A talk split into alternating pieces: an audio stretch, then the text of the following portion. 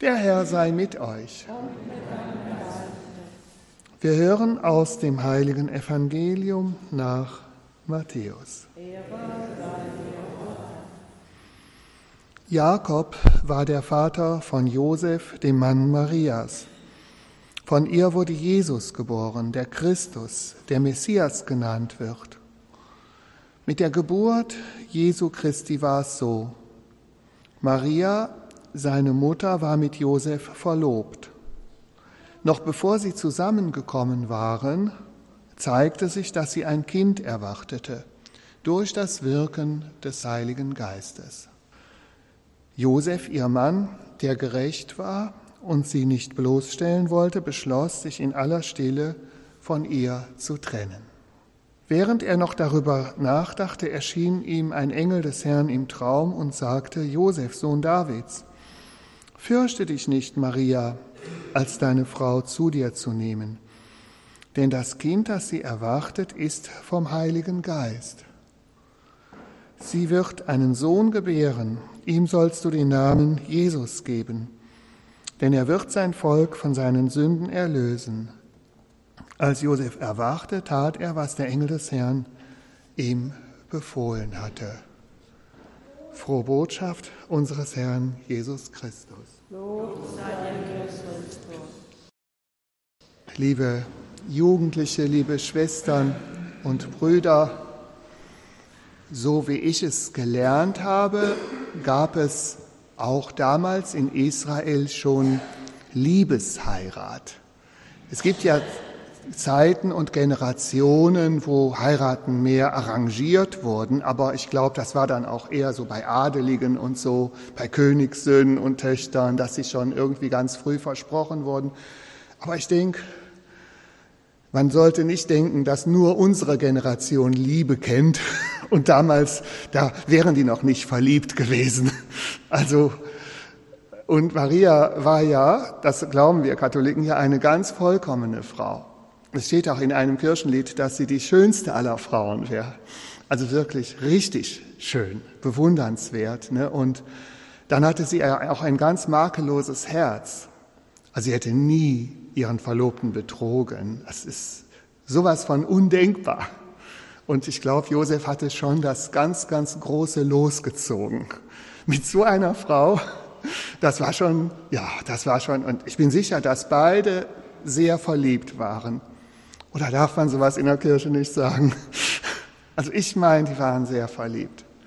Es muss ja nicht jeder glauben. Ich glaube, dass sie sehr verliebt waren, weil die Liebe, das ist ein Geschenk Gottes und die hatten dieses Geschenk Gottes doch auch. Ne?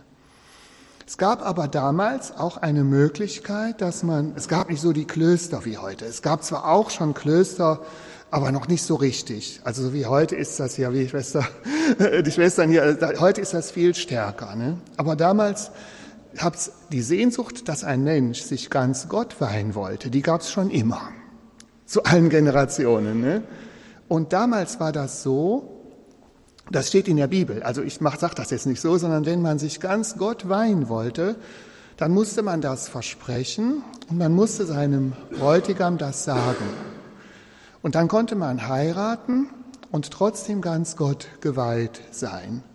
Ne? Also ich hoffe, jeder versteht, was ich meine. Dann war man also verheiratet und hatte trotzdem dieses Versprechen, äh, ja, so wie jetzt bei uns auch mit dem Zölibat. Ne? Und äh, dass Maria so ein Versprechen hatte, sagt erstens die Tradition, aber auch die Bibel. Die Bibel sagt das, ne? weil als das Gespräch mit dem Erzengel Gabriel kam, dann sagte er, ja, du wirst ein Kind empfangen. Und dann sagt Maria, und jetzt muss man auf das Wort genau gucken, wie soll das denn geschehen, da ich doch keinen Mann erkenne? Erkennen ist das Wort für, ja, geschlechtliche Gemeinschaft. Ne?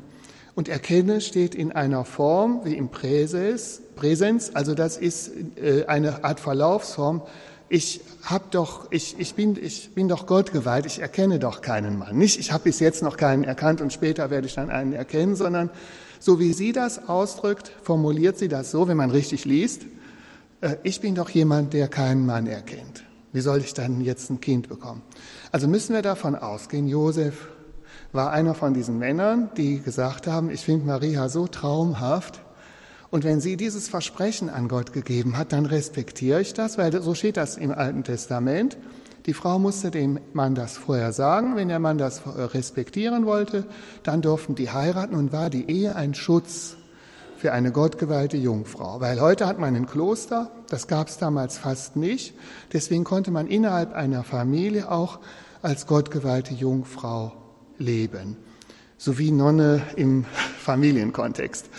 Und äh, übrigens bei Paulus gibt es das dann auch noch mal später. Da schreibt er darüber, wenn man Jungfrauen hat in seiner Familie ne, und so. Also das, das war damals eine Institution. Ja, und jetzt kommt hier das Evangelium. Es wird also Maria schwanger. Was macht Josef jetzt damit? Also erstens, wenn Maria eine ganz liebe vollkommen makellose, wunderbare Frau war, dann hat sie das ja Josef alles erzählt. Und was glaubt ihr oder was, so wie ich es denke, hat Josef wirklich gemeint, Maria hätte ihn betrogen? Kann das überhaupt, ist das denkbar, dass Josef sich, sich vorstellt, diese super makellose Frau, die hintergeht mich, die lügt mich an? Ich glaube nicht, dass Josef so solche, also solche Gedanken sind einfach abwegig. Wir mit unseren sündigen Verhaltensweisen, wir kommen auf so Ideen, ne? aber äh, die sind nicht auf so eine Idee gekommen. Der Josef, der war sowas von clever, was der sich überlegt hatte, der sagte, wenn ich mich jetzt ganz still zurückziehe, dann sieht das so aus, als wäre ich ein unverschämter Mensch, der seine Frau hat sitzen lassen, seine Verlobte dann fällt der Makel nicht auf Maria, sondern dann fällt der Makel auf mich. Dazu war Josef bereit, weil er Maria so liebte. Aber dann hat ja Gott geholfen und hat ihm im Traum geschenkt. Er war ja öfter, dass Gott ihm Eingebungen im Traum gegeben hat, hat Gott ihm gesagt, fürchte dich nicht, Maria als deine Frau zu dir zu nehmen. Es hat sich nichts geändert. Ihr seid verlobt und ihr sollt auch heiraten und ihr sollt wirklich glücklich sein, auch wenn Maria ein, so, noch ein besonderer Mensch ist, als du bisher gedacht hattest. Also ist, war schon immer ein besonderer Mensch, aber jetzt ist sie natürlich noch mehr besonders, weil sie hat diesen Auftrag, Jesus in die Welt zu bringen. Und Josef hat auch eine Berufung. Josef hat eine Berufung, für Maria zu sorgen. Ja, ich stelle mir das wunderschön romantisch vor. Für mich ist das irgendwie, ja, ganz, ganz groß. Es hat viel mit Respekt zu tun, mit dem Respekt des Lebensweges des anderen Partners, dass man nicht den anderen Partner haben kann, sondern dass man gucken muss, was ist Gottes Ruf für den Partner. Und das respektiere ich. Es gibt auch Paare, junge Paare, wo dann einer sagt, es tut mir leid, ich muss unsere Beziehung abbrechen, weil ich beispielsweise Priester werden will. Und das sind auch ganz traurige, tragische Situationen. Und trotzdem ist es dann meistens so, dass die Partnerin das dann respektiert. Und es könnte ja auch in anderen Fällen sein, dass die Frau merkt, ich muss einen anderen Weg gehen. In dem Fall war es so, dass Gott ihnen die Zweisamkeit in der heiligen Familie geschenkt hat, weil Gott wollte, dass Josef sich um Jesus kümmert, dass er der Pflegevater der heiligen Familie ist. Amen.